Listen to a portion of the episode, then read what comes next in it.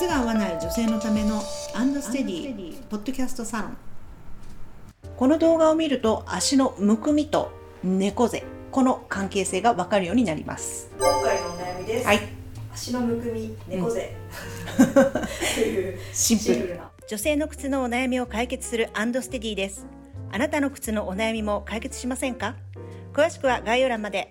猫背足のむくみこれなんか全然別のものって皆さん捉えられるかもしれないですけどそうですね。つながってますからね。だってそうじゃない？姿勢ってやっぱり足から作ら作っていくものなんですよね。うん。だから足元が崩れてたらそこに組み上がる骨格がはい。崩れるわけ。でそれをバランス取ろうとするとこうなったりするわけですね。もしくは反っちゃったりとかだからその反り腰とか猫背とかそういう人たちっていうのは足元を見直した方がいいんです絶対、えー、そうなんうです、ん、な何かのバランスを取ってんですよねだって。だからまあ猫背の方見たらまずは靴見ますよね。まあ私たちは靴のね専門家だからね。だけどまあでも猫背って一発目でねあなんか靴合わないんかなと思ったらむくみでしょ。だよねっていう感じですね。猫背になっちゃったのは結果であってはい。足がブカブカの靴を履いていたら足の機能が発揮できないわけじゃないですか。はい。そうするとむくみも流れないわけ。うで足の機能っていうのは、まあ、何回か前でもお話ししたようにん。やっぱりポンプ機能ですよね。うん。私たちが二足歩行する時のやっぱり血の巡りというものをもう一番うん最適化するためにふくらはぎっていうものができたりとか足の裏のアーチっていうのができたりしたと。でそれを動かすための歩き方をしなくてはいけないんですけどはい。それができていないとむくんだままになってしまう。うん、要するにむくみイコール血の巡りが良くないということだから。だからまあすでしょうねっていう。だからまず靴を絶対見直した方がいいと思います。うんというところですね。あ猫背の方のその靴の傾向みたいのはありますか？ゆるい。ゆるい。きつい人はね一人も見たことないですね。あ猫背。うん。ねみんなこう引きずるように歩いてますね。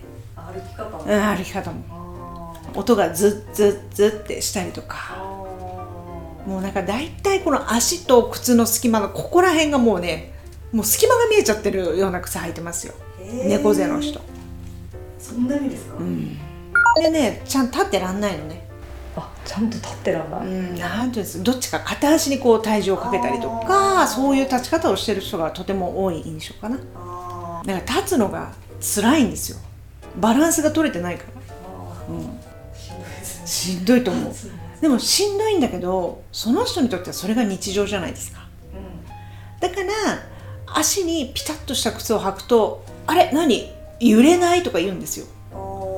動かないとかね。あ立ちやすいとか。そうするとピシッと立てるじゃないですか。うんうんうんずっとこうやってる期間が長ければ長いほどうん。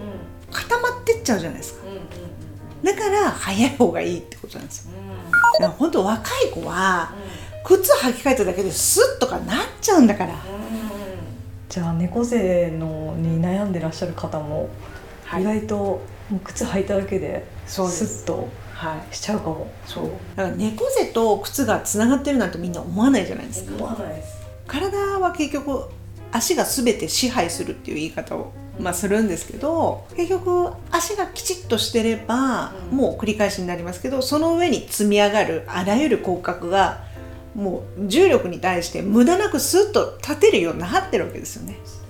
うん、だから一番下の足の骨格がドゥルンってなったまんまだと そりゃ変なバランスを取りながらおかしな体の状態になりやすいですよっていうことですよね。だからスニーカーとかもちょっと紐をね締め直すとかそれだけでも全然多分違うんですよ。そういうのをねちょっとずつ体感していただきたいですね。そんなのそう。だってうんなんかうちに来なくてもできることは山ほどあるの山ほどあるしちゃんと紐締め直しましょうとか言ってますよね。鳴らし履きが必要ですとか。はい。それをやっていただければ今までよりはいいです、ね、あの30点の人がうん、いきなり100点はやっぱり目指せないので。そうね。そう。だちょこっとちょこっとち身近なものからちょっと良くしていくっていうね、まあ、40点狙ったらいいじゃないですか。今までよりは全然いいわけだからっていうところですね姿勢に悩まれてる方もぜひい、はい、足を見直してみていただければと思います、このようなお悩み番組へのご感想ご意見などを募集しております、えーエピソードの詳細欄にアンドステディのホームページの URL が貼ってありますのでお問い合わせフォームからお願いいたします。はい。それでは今回もありがとうございまあした。りがとうございました